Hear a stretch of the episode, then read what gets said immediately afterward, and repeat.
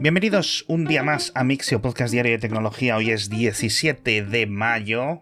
Mi nombre es Alex Barredo y hoy tenemos noticias, la verdad es que muy variadas, aunque vamos a hablar de cosas de robots. Pero la verdad, mientras estaba preparando el episodio he dicho, onda, mira, qué de cosas curiosas.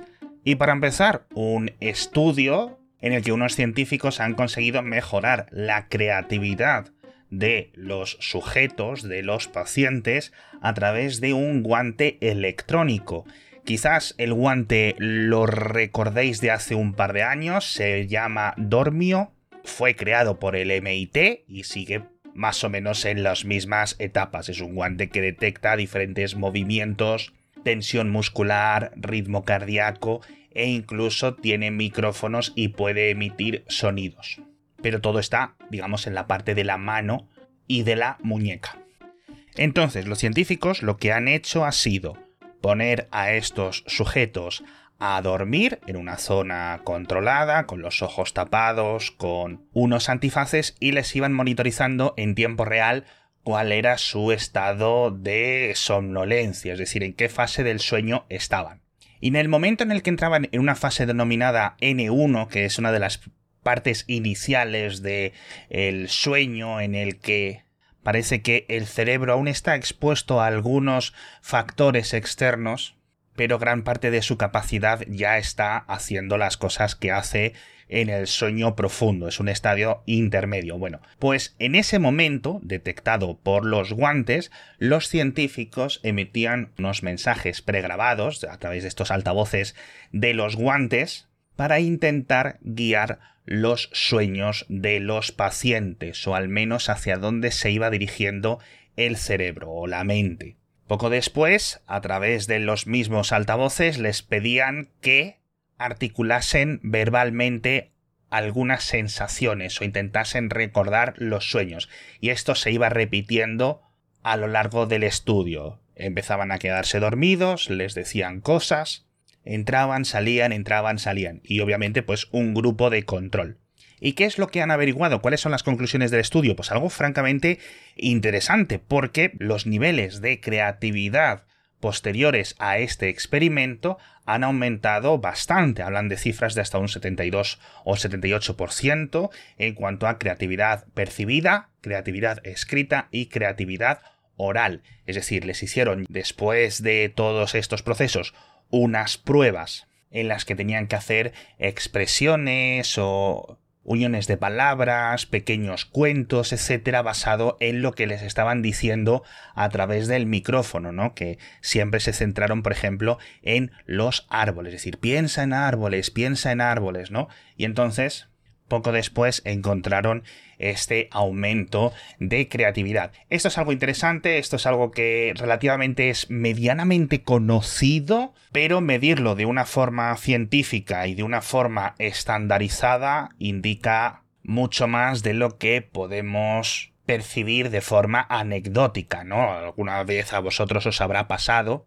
de que en cuanto te empiezas a quedar dormido, dormido, te empiezan a fluir las ideas. Bueno, Obviamente a este tipo de estudios, tanto la parte más clínica como la parte más psicológica o neurológica, le quedan muchísimas décadas por recorrer, pero oye, importante.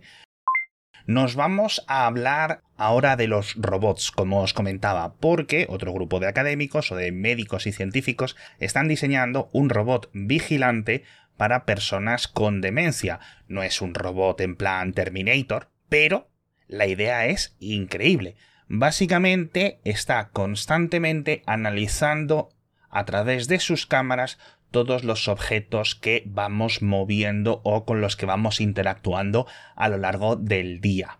Y constantemente en esas imágenes que entran por las cámaras está ejecutando software de reconocimiento de objetos, con lo cual va creando en todo momento un mapa de dónde están los objetos que hemos tocado y con los que hemos hecho cosas. Con lo cual, si de repente hay algo que no sabes dónde está o dónde lo has dejado o no lo encuentras, a través de, por ejemplo, una aplicación, te puedes comunicar y pedirle que te indique dónde está, porque si lo ha capturado con sus cámaras, te podrá decir, pues mira, el mando de la televisión está debajo del cojín. ¿Por qué? Pues porque te vio a las 14.47 dejarlo ahí y luego vio que otra persona lo tapaba con un cojín sin querer. Esto está diseñado para pacientes con demencia, pero francamente, lo quiero ya. No creo que sea muy complicado expandir este software a una especie de unidad central domótica en nuestras casas que se base en un montón de estas cámaras baratas conectadas por Wi-Fi. La verdad, así que ahí os dejo la idea. Me parecería una idea millonaria. La siguiente noticia, no sé cuántos de vosotros os acordáis de Amazon Astro, este robot a medio camino entre una rumba, una tablet, una Alexa con pantalla, una cosa rara que presentaron en 2021, bueno, pues el jefe de robótica del hogar de Amazon ha dejado la empresa, lo cual es muy extraño porque se supone que Amazon está trabajando en una segunda versión de este producto, que yo no sé cuántas unidades se han vendido, francamente, porque costaba como 1.500 dólares y era bastante limitado. Entonces, muy raro, no sé qué es lo que va a hacer Amazon con toda esta división, sobre todo teniendo en cuenta todos los recortes del último año. Siguiente noticia, en este caso no de robots, pero sí de bots, es decir, de la parte de software que se están acercando al 50% del tráfico de Internet. Esto lo cifra o lo estima así el último informe anual de Imperva, que todos los años vemos que va subiendo y en este caso llegó al 47,4% de todo el ancho de banda consumido, ¿no? Transmitido entre diferentes máquinas a través de Internet. No todo este tráfico es malicioso, de hecho, solo el 30%, según este estudio de la parte automatizada, es maliciosa. Es decir, que Internet a día de hoy sigue siendo principalmente tráfico humano, es decir, nosotros con nuestra actividad, recibiendo notificaciones, viendo vídeos, chateando, etc. Aproximadamente un 52,6% y luego un 30 y tantos por ciento que sería actividad automatizada pero no maliciosa, ¿vale? Es decir, por ejemplo, los ficheros que se sincronizan por las noches, los bots de Twitter, los RSS, los bancos ordenando sus cuentas bancarias por las noches, ¿no? Pues todo este tipo de tráfico es obviamente masivo y poco a poco, seguramente en los próximos 2-3 años, va a ser más de la mitad de todo el tráfico de Internet. Y esto me viene fantástico porque os cuento el patrocinador de esta semana, que ya sabéis que es Vodafone, con su hogar 5G, que es este producto, que es un servicio que te proporciona conexión a Internet de alta velocidad en tu hogar, pero realmente estés donde estés. Porque es un router que no depende de una conexión terrestre, es un router que te lo puedes llevar a cualquier parte, que te vas de vacaciones, te lo llevas, no tienes que dar de alta ni de baja, que te mudas, automáticamente entras en tu nueva casa con internet ya puesto. No necesitas que venga un técnico ni nada, te llega el router, lo enchufas y a funcionar. Además de todas las ventajas de movilidad que os comento, que son francamente un sueño hecho realidad para todos aquellos que sufrimos la época de la DSL, funciona como un router normal, es decir, te emite Wi-Fi 6 y permite conectar hasta 120 dispositivos y hacer las típicas tareas con muchísimo ancho de banda e incluso con menor latencia y todo conectado a este router de hogar 5G de Vodafone. Os dejo el enlace en las notas del episodio, echadle un vistazo porque merece mucho la pena. Y ahora nos vamos a hablar de startups españolas. La primera es una empresa que yo creo que ya no es una startup, que se llama M, Escribano Mechanical and Engineering, que es una empresa de defensa de elementos militares del sector aeroespacial, que ha comprado el 3% de Indra, lo que les ha supuesto un desembolso de 65 millones de euros. Y al final es que me parece increíble todo lo que está creciendo esta empresa, porque a través de esta noticia me entero que ya tienen 700 empleados. Y yo recuerdo grabar este podcast al principio del coronavirus y leer y contar que tenían 300 empleados. Es decir, que les están yendo muy bien las cosas a la gente de M, a la gente de Escribano. Otras dos, en este caso sí, startups españolas dentro del campo de la energía fotovoltaica que han llegado a un acuerdo francamente interesante. Una es de Valencia y se llama Tornasol Energy y otra es de Sevilla, creo, es TSO. Y ojito porque tienen una tecnología que me parece increíble. Los de Tornasol Energy, que creo que lo hemos comentado en el podcast en el pasado, hacen estos kits autoinstalables de paneles fotovoltaicos flexibles que puedes poner en tu balcón, en tu tejado, en donde sea, y que automáticamente lo enchufas a la luz de tu casa y empiezas a consumir de la energía que generan. No necesitas hacer cosas extrañas, ni obras, ni cambiar nada. Simplemente tus electrodomésticos y tus cositas de casa, todo lo que tengas conectado a la luz, va a tirar primero de lo que generan esos paneles solares, que son completamente sencillos, son algo grandes, son de un metro por metro setenta, pero vamos que si tenéis un balcón podéis poner dos o tres sin problemas. ¿Cuál es el problema, entre comillas, de Sol Energy a pesar de todo esto? que los paneles no son de muchísima potencia, tenían modelos de 300 y de 600 vatios, creo que ahora tienen uno de 1200, pero el acuerdo con TSO es para unos nuevos paneles mucho más eficientes, también flexibles y que los van a comercializar en exclusiva. Así que echadle un vistazo porque esto lo comentábamos que estaba siendo una revolución absoluta en Alemania y lo más probable es que esto empiece ahora mismo a crecer y crecer y crecer como la espuma en España y en tantísimos y tantísimos países. Porque no necesitas licencias, no necesitas nada y es algo que cualquier persona puede instalarlo en su casa en cuestión de minutos. Siguiendo con temas de electrónica, nos vamos a Corea del Sur porque LG y Samsung han llegado a un acuerdo bastante curioso y es que LG le va a vender los paneles WOLED a Samsung para sus teles grandes. Esto, como digo, es curioso. Yo, al menos los titulares, me han hecho arquear un poco la ceja diciendo, ¿qué, qué está pasando aquí? Porque, aunque parece que van a estar limitados a las teles gigantes de Samsung, a las de 70, 80 pulgadas, no sé si esto indica que los nuevos paneles que estaba empezando a mover Samsung, que son tan buenos los de Quantum Dot, los QD OLED, pues tienen algún tipo de problema en estos tamaños o no se pueden fabricar bien o si simplemente son complementarios ambas tecnologías, porque había un poco de guerra en Internet ya, ¿no? Entre la gente que se compraba una tele de estas nueva generación de WOLED y otras de QD OLED. Sobre todos estos tipos de paneles, os dejo enlaces en las notas del episodio, no me pidáis que os lo explique, porque me lío. Sé que uno tiene una especie de píxeles azules, pero que luego se convierten y otro tiene uno se quema matriz de no sé qué tipo y uno se quema más y otro se quema menos. Bueno, un jaleo, la verdad que yo con estas cosas no me aclaro mucho, pero jolines, tú cuando vas a una tienda y ves las teles o los paneles WOLED y los QD OLED, dices, ojito, madre mía, qué bien se ven. Entonces, que los dos grandes rivales del mercado dependan el uno del otro es, yo no sé decir misterioso, pero no ocurre todos los días.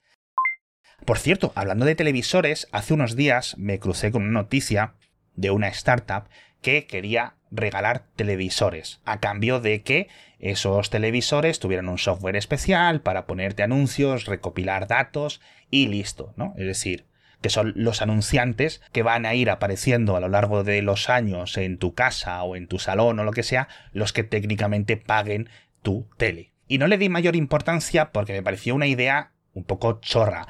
El problema es que hoy me he puesto a mirarlo más a fondo y resulta que los que han fundado esta nueva startup son los fundadores de Pluto TV, que creo que no tienen muchísima experiencia con el hardware, pero con la parte del software y la distribución de contenidos de forma gratuita basada en la publicidad, pues sí, y que aunque van a estar limitados a Estados Unidos, quieren mover 500.000 unidades de estos televisores gratuitos. Es decir, que no es que vayas a ir a un sitio y te vayas con una tele, porque además son como de 55 pulgadas sino que habrá una especie de proceso y de verificación y de condiciones. Francamente, habrá un montón de asteriscos para que te den esa tele gratis, porque además es una tele con dos pantallas.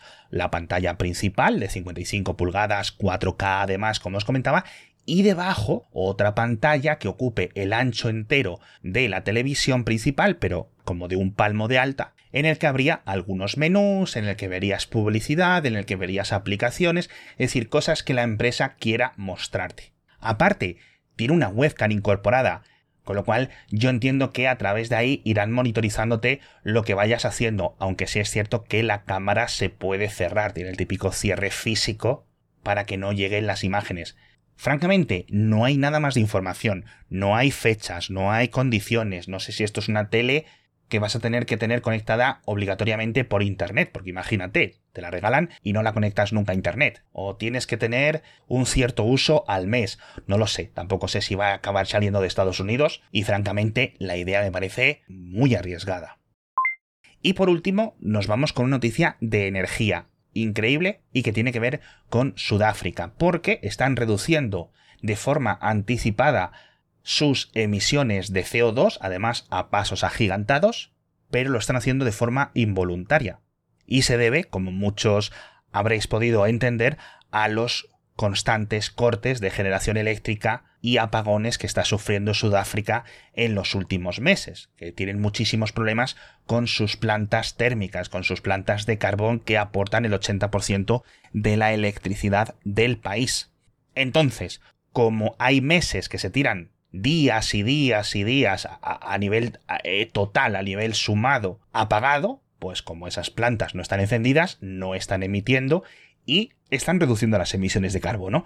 Es decir, es como el chiste, ¿no? Tengo una buena noticia y una mala noticia.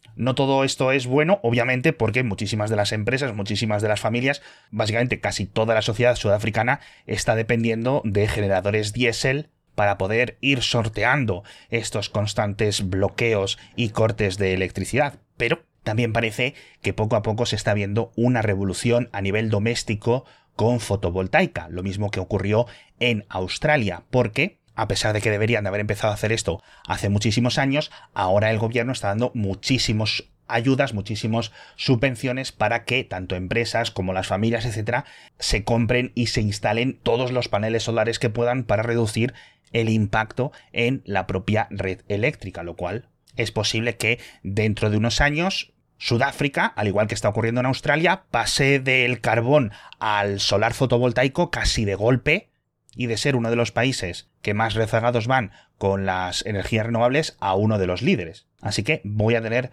toda esta situación en parte triste, pero en parte esperanzadora, muy vigilada para ir contándosla a todos en los próximos meses. Muchísimas gracias y nos vemos mañana con más noticias de tecnología.